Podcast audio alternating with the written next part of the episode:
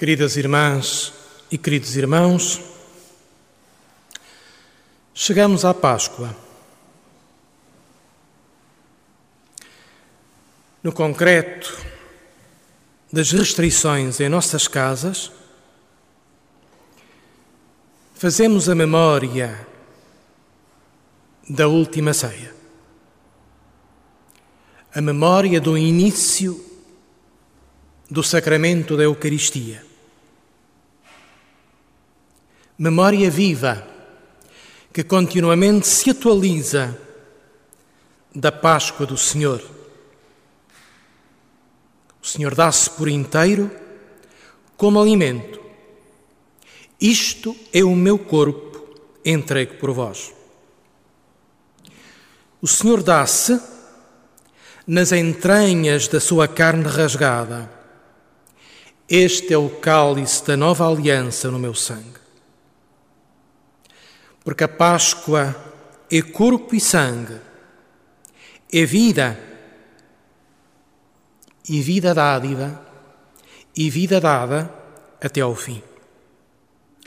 Esta é a memória que nos faz viver e que hoje, em circunstâncias excepcionais, celebramos. Esta é a memória que a Igreja guarda e que nos abra ao futuro. Todas as vezes que comerdes deste pão e beberdes deste cálice, anunciareis a morte do Senhor até que Ele venha.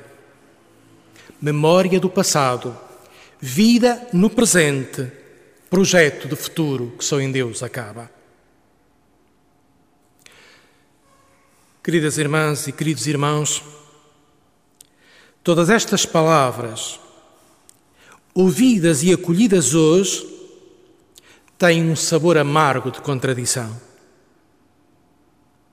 Estamos impedidos de viver a Páscoa em comunidade, de comungarmos o corpo e o sangue do Senhor. Este ano, a nossa Páscoa, do ponto de vista sacramental, está marcada por uma violenta privação. Quer aqueles que habitualmente comungam, quer aqueles que não comungam por razões várias, todos, no presente, estamos unidos pela mesma privação eucarística. E todos somos iguais nestes limites. Estranha comunhão eucarística nesta ausência de comunhão sacramental. Isto é inédito.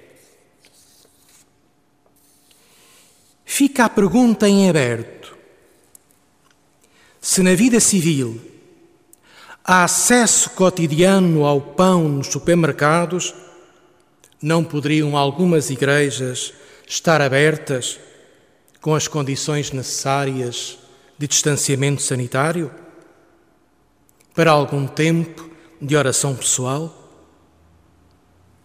É uma violência simbólica que os supermercados permaneçam abertos e as igrejas fechadas.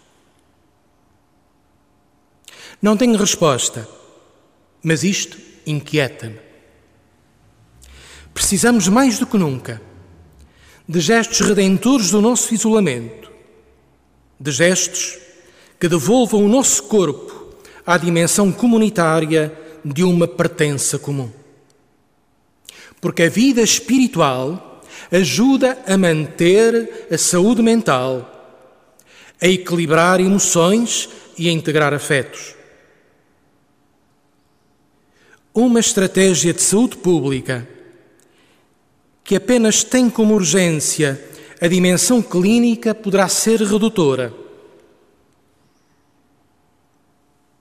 uma forma de incentivar a dimensão espiritual, pode evitar ou conter violências psíquicas e o agravamento da saúde. É tempo de cuidarmos da nossa saúde psíquica, da nossa saúde física e da nossa saúde espiritual.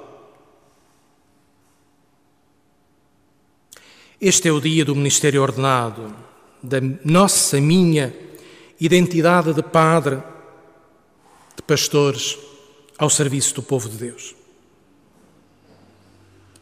Separados das comunidades, também nós, padres, neste tempo, vivemos tempos de desamparo e de isolamento. A alegria de um pastor é ter a comunidade reunida e a impossibilidade dessa reunião, no presente, é dor para todos nós. Nós vivemos este isolamento e não podemos fazer de outro modo, como uma forma de comunhão na mesma paixão de todo o povo de Deus e de toda a sociedade. Penso em vós e rezo por vós todos os dias. Centremo-nos na narrativa do lava-pés, um exclusivo do Evangelho de São João. Só João nos narra este trecho do Evangelho. Sublinho dois traços da narrativa de João. O tom solene inicial. Sabendo Jesus que chegara a sua hora de passar deste mundo para o Pai, ele que amar os seus que estavam no mundo, amou-os até ao fim. Este é o tom solene com que João inaugura o trecho do Evangelho. Depois, o segundo aspecto, a precisão narrativa, num tempo lento, gesto por gesto, movimento a movimento sabendo que saíra de Deus e para Deus voltava, levantou-se da mesa, tirou o manto, tomou uma toalha que pôs à cintura, depois deitou água na bacia e começou a lavar os pés aos discípulos e enxugá-los com a toalha que pusera à cintura. Gesto a gesto, movimento a movimento, numa cadeia sucessiva Esta é a hora da passagem do Filho para o Pai, a hora da cruz. Como o momento da hora da cruz está o gesto do lava-pés. Gesto ousado, escandaloso, inesperado, que os discípulos não compreenderam. O Mestre despoja-se das suas vestes para ficar, dizem os exegetas, com a tanga do escravo. O Senhor põe-se de joelhos diante dos seus discípulos, servindo-os. Gesto solene e ao mesmo tempo humilhante, do amor até ao fim, feito dom, que Pedro não compreende, nem Pedro nem nós. E o Senhor responde: O que estou a fazer não podes compreender agora mas compreendê-lo-ás mais tarde. Também nós somos lentos em compreender as implicações deste gesto ousado de Jesus, o lava-pés. Talvez esse mais tarde seja para nós o tempo presente. Em nossos dias, o gesto do lava-pés passa da solenidade litúrgica para o concreto da vida. Partilho convosco os gestos que alguns membros voluntários da nossa comunidade, em cooperação com os membros da comunidade de Santigídio, têm feito nestes dias uma autêntica via sacra. Longas horas passadas em filas de supermercado, o transporte de tantos sacos pesados, as deslocações ao encontro dos mais desfavorecidos até para destinos periféricos de Lisboa, como, como é Rio de Moro ou Laranjeiro. Tem sido uma dádiva cotidiana deles mesmos para transformar com donativos e alimentos o cotidiano difícil de algumas famílias.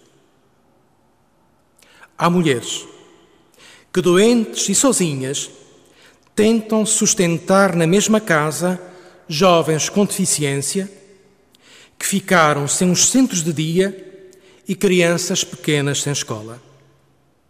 Há pessoas idosas que não têm frigorífico. e que dependiam da ReFood e encontram-se agora sem recursos para assegurar o cotidiano da sua alimentação. Há agregados familiares marcados pelo desemprego.